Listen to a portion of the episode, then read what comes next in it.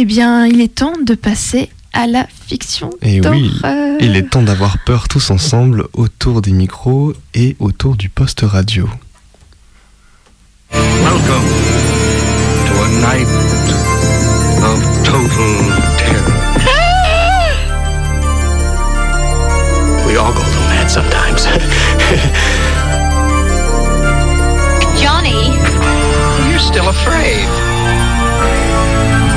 coming to get you, Barbara. the boogeyman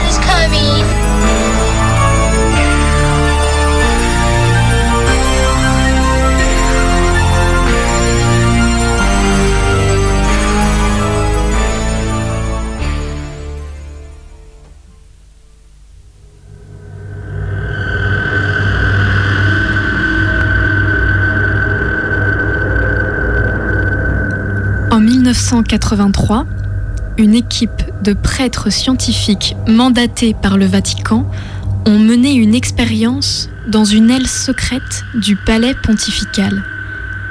Cette aile abrite des laboratoires, des bibliothèques et des salles de, et des salles de réunion ayant comme mission de prouver l'existence de Dieu. L'expérience en question partait de l'hypothèse qu'un humain de tous ses sens serait capable de sentir la présence de Dieu en lui.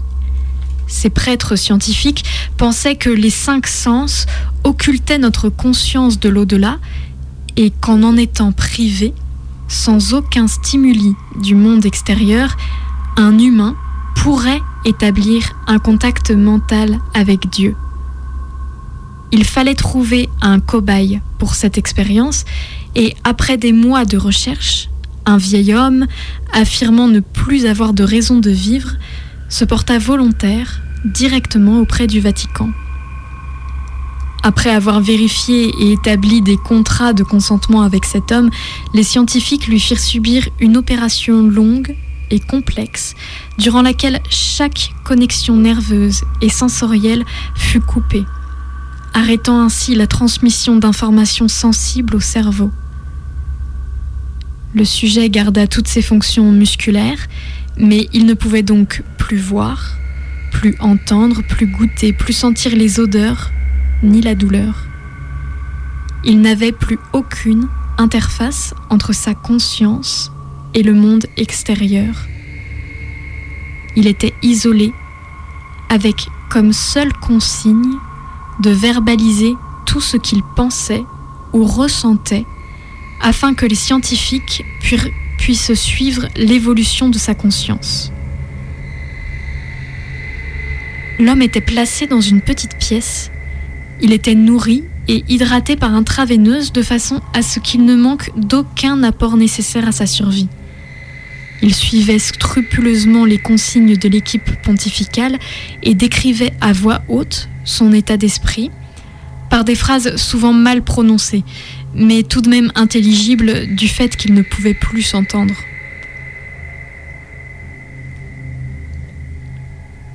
Après quatre jours d'un ennui relatif, l'homme déclara entendre de petites et inintelligibles voix dans sa tête. Les scientifiques prirent note et redoublèrent d'attention face à ce qu'ils suspectaient pouvoir être un début de psychose.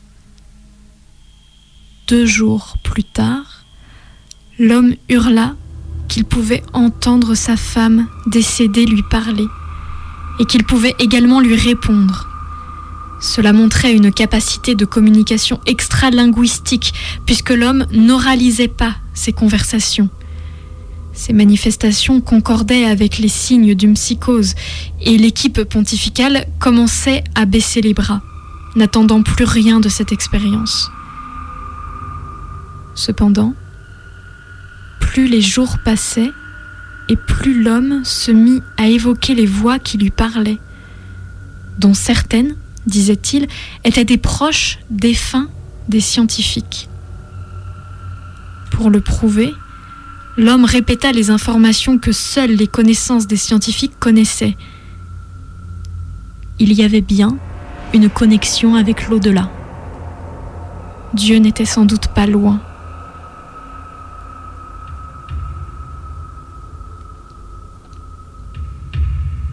Après une semaine passée à converser avec les morts au travers de ses pensées, le vieil homme paraissait gêné.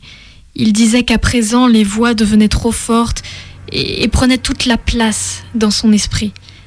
Sa conscience était à tout moment bombardée de centaines de voix qui refusaient de le laisser en paix. Il n'arrivait même plus à distinguer du sens dans ce brouhaha et il cherchait par tous les moyens à faire taire ce vacarme. Il commença à se montrer violent envers lui-même, à s'élancer contre les murs, essayant de ressentir de la douleur, ce qui lui était physiquement impossible. Il supplia les scientifiques de lui administrer un sédatif, le sommeil étant son seul échappatoire aux voix qui le harcelaient. Cela fonctionna trois jours, mais les voix finirent par trouver le moyen de hanter ses rêves, et l'homme fut sujet de terribles épisodes de terreur nocturne.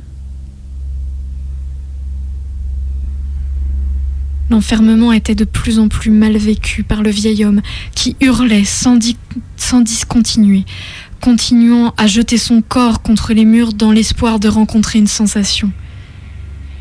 Dément, il continua à changer de discours sur les voix qui l'habitaient. Il disait que les voix des morts devenaient assourdissantes et hostiles, parlant de l'enfer et de la fin du monde. À minuit pile, le treizième jour, il cria, sans discontinuer. Pas de paradis, pas de pardon, pas de paradis, pas de pardon, pas de paradis, pas de pardon. Trois heures d'affilée. Il suppliait les scientifiques de le tuer, regrettait sa décision, mais le comité pontifical tenait ferme.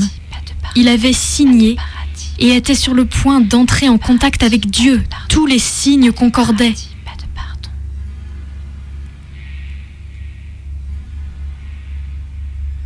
Le matin du quinzième jour, survint un déclin brutal de l'état du cobaye. L'homme ne semblait plus capable de prononcer des phrases cohérentes, seules sortaient des bribes de sons inintelligibles. L'homme se montrait de plus en plus violent envers lui-même, et les scientifiques décidèrent de le maintenir immobile à l'aide de sangles, afin qu'il ne se tue pas et ne mette ainsi en péril toute l'expérience.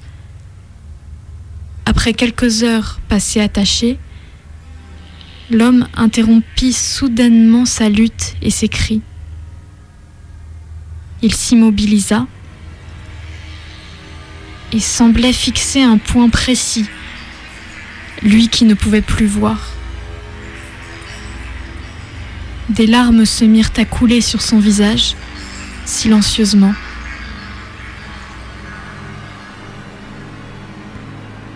Cet état étrange dura précisément 87 heures, où le vieil homme resta inerte, pleurant, sans un bruit.